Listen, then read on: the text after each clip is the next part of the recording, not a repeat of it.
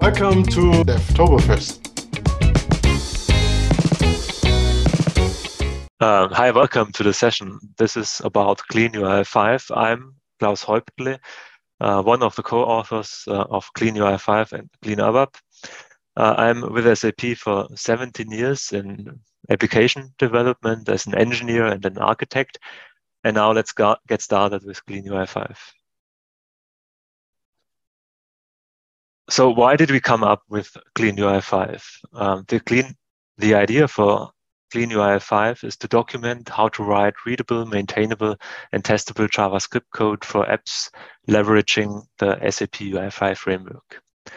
JavaScript is a very dynamic programming language, which is continuously evolving.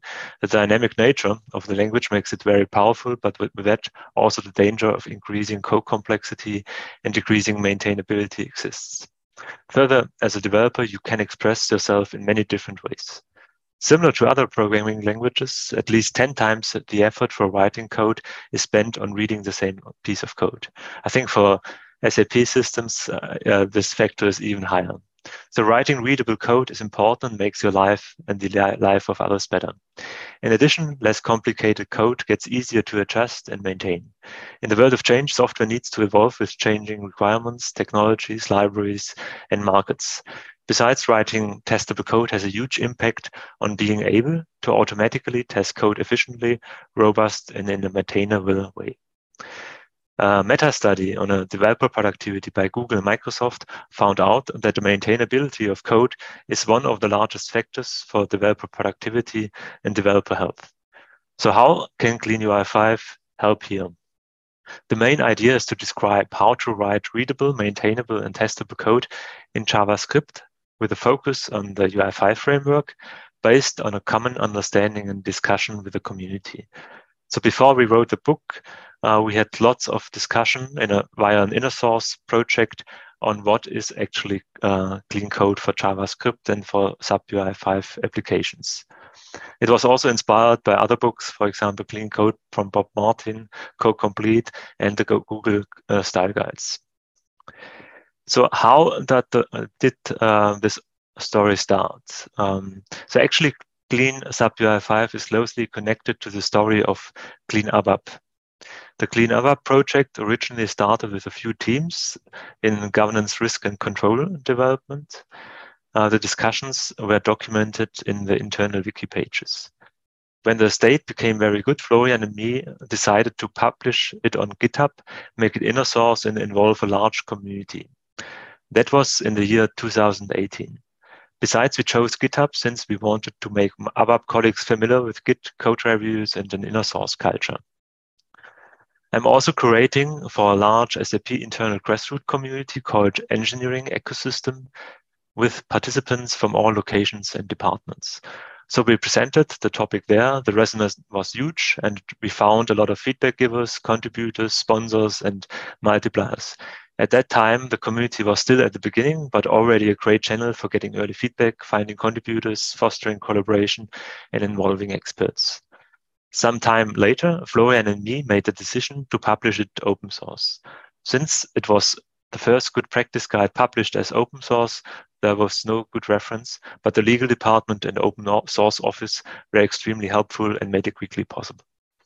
A few months later, some colleagues pushed the guide within the S4HANA product development organization. It also became the default guide for S4HANA development. After huge resonance from partners, customers, and from within SAP, demand for a book came up, and SAP Press asked if we would be interested in writing a book. Since Florian and me were quite sparse on time, we asked the community again and found four core authors. And half a year later, we published the book We've, we've written the book in a way so that it provides additional value to all colleagues who need to deal with ABAP code and added some extra chapters. The book is mostly targeted towards developers and architects, but also roles like engineering managers can benefit. Besides, a lot of colleagues made contributions to clean ABAP itself or related tool topics.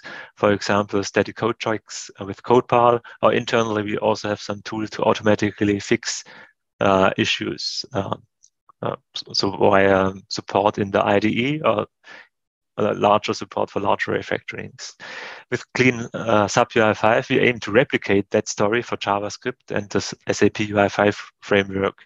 Similar to Clean ABAP, it is based on inner source and bringing together a huge community to form a common understanding on what clean code is for JavaScript and UI5. We also make it easy for readers of Clean ABAP and Clean SAP UI5 to switch between both by using the same terminology and principles where it makes sense. As a side benefit, it can be also very helpful when an engineer comes from ABAP and wants to learn JavaScript, or, or when someone wants to learn ABAP. Uh, similar to uh, Clean ABAP, we also found the co-authors via the community. Now let's make a deep dive on a few examples of what Clean UI5 is, starting with testability. Christian, can you take over? Thank you, Klaus, for handing over to me. Um, my name is Christian. I want to talk a little bit about um, clean code and tests and test automates. Um, I had written that chapter about testing in the Clean UI5 book and um, writing clean code and is especially also important for the tests because if you have clean code, it improves your testability. And with that, you can then better write test automates. And if you have better test automates, you have uh, for sure then also in the long term better code quality because you can ensure that the code is running smoothly and that whatever kind of updates are coming and even UI5 upgrades underneath will not disrupt how the software runs and behaves. So therefore, um, you should definitely um, have a look at the Clean UI5 principles for productive code because they do definitely have an impact on how the test code can be written and how the test code behaves, and if test code can be written at all. So if you enable, for example, code isolation, then you can enable test automation much better ways. And if you have separation of concerns well done via modules, etc., then it's also way easier to test the functionality of the individual modules instead of um, having only running big fancy scenarios which are typically very much um, uh, fragile and not as robust as unit tests that you might have if you have smaller modules. And speaking of separation of concerns and the modules, um, if you have the separation of concern, then very well you will be able to um, apply the test pyramid that is depicted here on that slide as well. So this test pyramid should be familiar to you if you are familiar with test automation and testing. Um, but let's look at it from bottom to top because this one here is specifically dedicated to UI5. So at the bottom, we have the unit test level, which um, is typically here um, done with the QUnit framework in the area of UI5. Above, we have the component test, where you then combine several units into component testing, where you then have QUnit or OPA5 as testing framework. Then there on top, you have the integration tests, which could be a single application. So for example, you have a single UI5 application that should be tested. And then you can use here OPA5 for testing purposes of that application. And there on top, we have since the system test um, or the scenario test where you then combine multiple UI5 applications together and um, test for yeah, their functionality with the end-to-end scenario flow. And um, for the system and scenario tests, we have depicted here wdi5 just recently because um, UI5 was discontinued or was set in maintenance mode. And therefore now wdi5 is here as a recommendation to go for such kind of tests. And as the pyramid also shows here, you should have plenty of unit tests, a little bit less component tests, then again, less integration tests and only very few system and scenario tests. This is because the bottom of the pyramid is um, the basis for all the above. And also at the bottom of the pyramid, you have less costs. The tests are less fragile. So it does not take so much time to analyze why a test failed. And um, the fragile stuff is on the very top, very high, because any kind of bit that flips might lead to a test failure for you and with quite some effort to see where it actually failed. And also a scenario test runs quite long because it needs a browser to actually run um, whereas a unit test with QUnit does not necessarily need um, all the browser functionality and controlled like a UN behavior. And um, one other thing for clean code you should strive for is if you create OPA5 or wdi5 tests, that you reuse um, code through page objects, which means several interactions that you do are put into page objects. It's like methods that you could consider it. And um, with that, you have a reuse layer also for testing purposes that you should definitely leverage. Um, on the next page that I have here, I wanted to say a little bit also about the clean code that you do in productive code environments. So for example, here we have an asynchronous call, which is quite often happening in UI5 applications. Um, it is just a get customer data. So, and here I have three implementations of how the get customer data could look like. Um, finally, they all do the same. They perform an AJAX call, a GET call to a specific URL to obtain some data. But um, the way how the code is implemented um, very much impacts how the code can be tested with an automate. Because in the uh, in the first function, get customer data one, um, you can hardly mock it, right? Because um, you have no information when the request is finished. So it's very tough for you to actually um, mock that stuff. The second one is way easier because there you have provided also an optional parameter for callback, which is called in the success case of the get method. And with that, you can, in the productive code, but as well also in the test code, you can then implement here a callback method to see um, that the callback worked, or at least that you got a response or whatever, and write assertions to it. And with that, um, you can then um, test this part of your code much better. And the third one is working in a similar way, but instead of having the callback, it directly returns a promise. And with that promise, you can um, then attach whatever kind of code you would like to have in order to um, write the assertions that you need afterwards. So you could also then hook onto the failed, for example, and not just the success. And with that, you had a direct impact on the testability of your code just by writing the productive code in, uh, code in a cleaner way. Um, going to the last slide of my presentation, um, some further topics that are mentioned in the book, which I did not want to mention here in the presentation just for time reasons, is one, for example, don't obsess about code coverage. Code coverage can be a very powerful tool for you to figure out, okay, which parts of my code are not yet tested and what kind of test am I missing? So you could then think of maybe a new um, component test though that um, is then leveraging that part of code. Uh, therefore, code coverage can be helpful. But if you have the goal to say, okay, we need to achieve almost 100% code coverage, it can lead to artificial tests that have absolutely no meaning just to create this kind of coverage. And these kind of tests also cost quite a lot of effort to create, etc.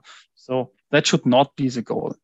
But code coverage, just forgot, could be also another indicator. If you find some code that you cannot test with normal test behaviors also, like doing component tests or even a scenario that you cannot come up with, then maybe you found that code that you can actually delete because it's no longer needed. So therefore, code coverage can be also helpful for that. Next point is choose meaningful names for journeys, test message, and page objects. Please keep in mind that um, JavaScript does not have any kind of length restrictions for method names. So you can really have very long method names that fully explain what the method is about to do. So you do not need to use abbreviations here. So make use of that, and um, your fellow programmers that take over code from you will definitely be um, grateful for that. What's also very important is the third point, assertions are the key to good test automates. I've seen plenty of tests being written that just test something on the UI by um, interacting with the UI from one step to the other. But they actually do not check in between whether the stuff that is displayed on the UI is actually correct or not. So therefore, you have to add certain assertions, be it with OPA5, be it with QUnit, etc. Add assertions that check, verify that whatever you see or what you get is what you expect to get. You should also write custom assertions, and um, you can shorten your code and avoid uh, code duplication, which makes it much easier for you um, to later on adopt in case the application is enhanced, because then you just need to change it at one location and not on multiple locations. Just consider a test code like your productive code. They would also not duplicate methods, etc., but instead write for reuse. And what's also very interesting, um, which only comes up if something breaks, is have meaningful error messages for your timeouts in the page objects, especially in OPA5. There is a um, default timeout message, but you can also override it with meaningful error messages that you actually know what did you try to achieve in that part where the timeout occurred, which makes it then way easier and better for you to read the failed test cases. And with that, I would be through with the test topic and would like to hand over to my fellow colleague, Arnaud. Thank you, Christian, for giving me the, giving me the opportunity to follow up on what you just said. So uh, I will start by saying that clean code means first uh, write readable code. So as you may know, Uncle Bob, uh, this guy wrote a book about clean code himself. And one sentence what, which really resonates with what we did in the book is that we spend almost 10 more times reading the code than writing the code. So that's right, making the code readable make it easier for people to write code. Also, you might know Kyle Simpson, who wrote uh, You Don't Know JS. He also say that code is for humans. So if the intention of the developer is not clear when reading the code, then the code is bad. So JavaScript itself has evolved a lot since its creation, and uh, lot of new features were added to make the intention of the developer obvious. For instance, if I show you this little code here, uh, you might you might know what it means, but it always takes a little bit of time to understand what we wrote there and try to relate to the pattern that we use in order to understand what's going on. But if I show you this equivalent code, then it's obvious what's going on there. You're just testing that the string contains a character. Let me show you another example, which is a little bit more complex. So if you look into this actual code, that might take some time to understand what's going on there. But in the end, it's just as simple as we just want to test if the code ends with, or the string ends with a specific word. So as you can see, uh, there are many ways to do the same thing in JavaScript, which is almost true for any language, but choosing the right syntax helps a lot to write readable code, and it means it helps a lot for the developer to maintain the code and make it uh, maintainable. So obviously through the book, we spend some quite significant time, significant time explaining uh, all the new features, well, new, all the features which are provided with JavaScript. And we will talk about let, we'll talk about const, we'll talk about destructuring, we will talk about the spread syntax, but we also will also talk about literals. And obviously we'll talk about promises, which is quite a huge topic whenever you talk about asynchronous programming. And finally, we also have a topic about ES6 classes, which might be strange if you think about UI5 because UI5 has its own class mechanism, but actually you can use both of them in the same application, and this can bring great benefits. Uh, obviously, everything that I said uh, can be controlled in terms of usage using linter. A linter can be used not only to format the code properly and make sure that whenever you open one source file of your project, you have some expectations regarding the way it should be formatted. So the linter will help you with that. But also the linter can test if the right syntax is used for the right uh, pattern that you would like to uh, express. So this leads to the, the slide that says, that talks about maintainable code. So uh, you might know the difference between non-maintainable code and maintainable code. Obviously, the biggest effect occurs when you do the code review. So when you have good code, maintainable code, during the code review, you will get some feedback, but most of the time, the review goes quite smoothly. On the other hand, when the code is not maintainable, then during the code review, you will have lots of remarks, a lot of objections about the way you've done things. So what does it mean that the code is not maintainable? Obviously, there are many uh, things you can um, think about what is a good code and what is not a good code. But from an objective point of view, there are metrics that you can measure inside the code. And here again, the linter can give you some good clues about that. So inside the book, we detailed things like what is a cyclomatic, a cyclomatic complexity, um, what, what is a function length, for instance, how many parameters you should use inside your functions and how to measure that the right number of parameters were used. Uh, we also talk about uh, maintainability in general and how the combination of these uh, metrics, how they can be um, measured, leveraged, and ensure that the code is actually maintainable. We also spend some time explaining how you can build your own custom rules with linter.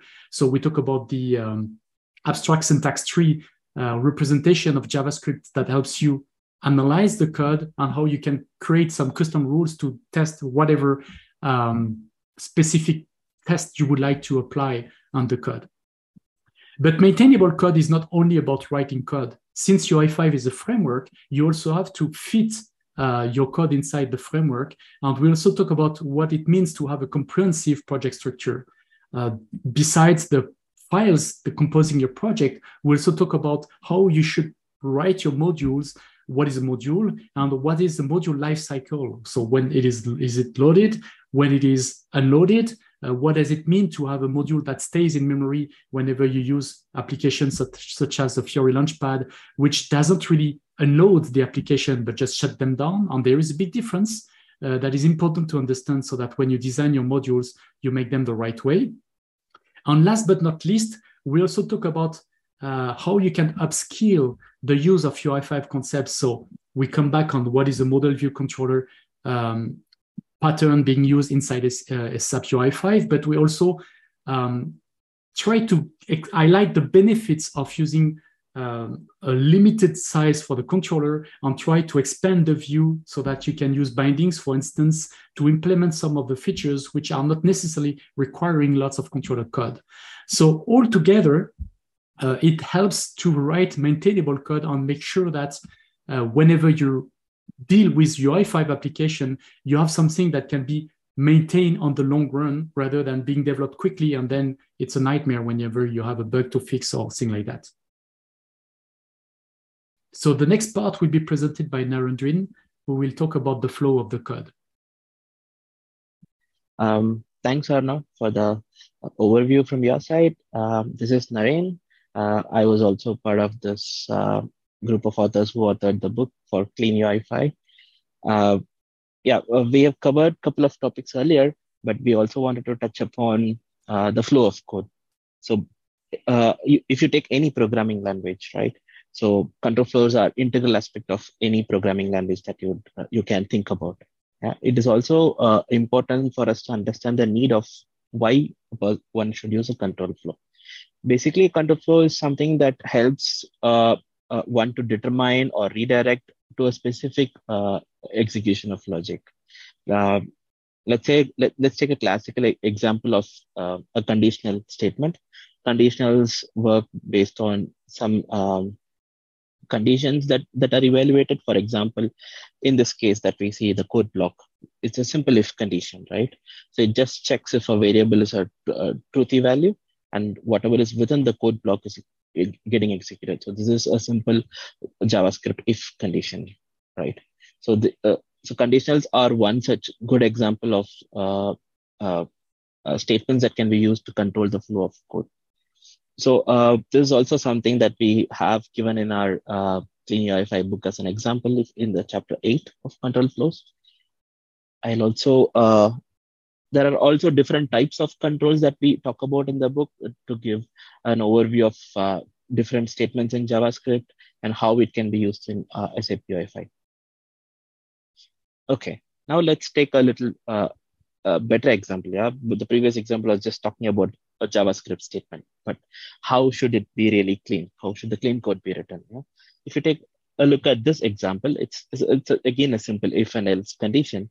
So if a conditional is truth truthy, then whatever is in the first code block gets executed. If not, it's whatever is in the second code block of else gets executed.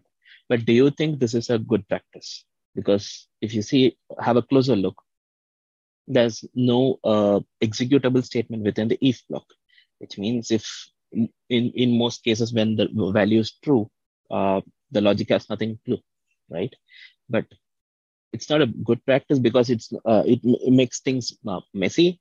Uh, this example is pretty small, but when you think about real world examples, and if you continue to use such statements, then your code block is going to be messy and difficult for somebody to understand why uh, such a statement has been written. It's not.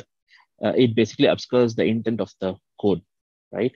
So a better way to represent the same would be uh, with a, a, a negative check here for example, if the page has not loaded, you could have another function which basically does it, or with an uh, with a uh, exclamatory mark, you say, you convert it to a false statement, and then the code within that execute. This is a cleaner way of uh, writing the same. So this is such kind of examples is what we have covered in our uh, Clean UI5. So from very small examples like if and else, and we have gone with all the possible um, uh, conditions that are available with JavaScript. And, uh, and of course, we have also touched upon scenarios where uh, you would really use in Clean UI, in, in SAP UI5. And one, one more uh, point that I wanted to showcase in this scenario um, so there are two styles of programming if you are aware of uh, the different styles. One is an imperative style. In an imperative style as the name suggests it's type of a programming paradigm that's con- that concern that is concerned about how a task is accomplished. Uh, for example if you see uh, the the one on the on the left hand side which follows an imperative st- uh, style of uh, coding. So you see that um, the uh, within the function that's uh, get products in stock, which is the function of focus in this discussion, uh, you see that there is a, an array that gets instantiated, with, with, which is basically an uh, empty array called products in stock. Uh, and and of course, using the uh, instance of the API, we get the list of products. And the logic here is to basically check if a particular product or get the list of products that are having a quantity greater than zero. That's basically in stock right? So we what what we have here is a logic is you have to loop through the products array, which is retrieved from the API, and you of course have initialization of a particular looping variable. Then you also have a check to ensure that you don't go beyond the scope of the array. And that of course you have to keep in, implement, incrementing uh, the, the, the, the loop counter. Yeah. Once within the loop, uh, this is a basic for loop that you would use and within that, you have a check to ensure that um, the quantity is greater than zero. And what, if the quantity is greater than zero, you add the product into the product stock, uh, products in stock array. So this is the logic. This is an imperative style of working, right? But of course, you see, uh, we are more worried about different uh, variables here than the crux of the uh, met method, which is to get the products in stock. Yeah, but uh, a, a, a little bit cleaner way of uh, writing is a declarative style, which focuses uh, more, which basically abstracts the, in this case, the direct usage of the control flow and focuses more on the task itself. So if you see here, uh, in this case, on the right hand side, which is a declarative style, the same function is rewritten here or refactored here uh, to put it in better terms. So once the um, array dot um, uh, filter function is used, which is basically uh, getting rid of all the uh, initialization of your looping variable, making it, making sure the uh, the length of it, the looping variable does not exceed the length of the array, as well as incrementing. All this is abstracted from you. You are not really worried about this. The filter function takes care of all of this. Yeah. And of course, there is a, a, a another anonymous function within which basically uh, basically checks if the uh, product is uh, available, the logic to check if it is available, and then filters the, that array. So you you also get rid of the uh, the additional um, let's say variable that that that is initialized in the first before the whole logic is performed, and then later um, you work with it. Yeah? This is a declarative style. So this is also a recommendation uh, that we have given as part of our uh, Clean UI5 book. And of course, uh, uh not just uh, just about JavaScript, we have touched upon a little more aspects of UI5.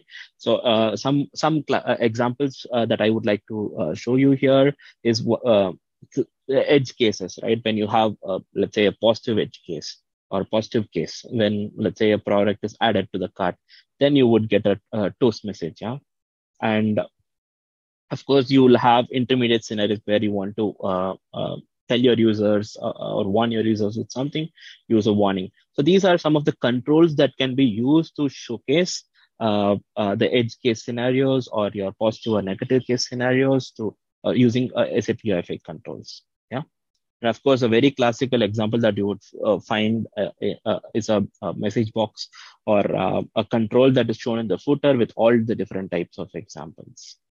And last, the comparison uh, between uh, SAP UI5 and what is SAP Fiori Elements. This is also uh, something that's good to know. We have added it as part of our book because uh, Fiori Elements focuses more on the uh, developer efficiency and uh, we have uh, discussed in, in, brief about what is Fiori Elements and how the whole project is set up. Yeah. with this, I will take a break here and I would hand over to the other colleague of mine here, Thank you. Thanks, Narendra, for handing over.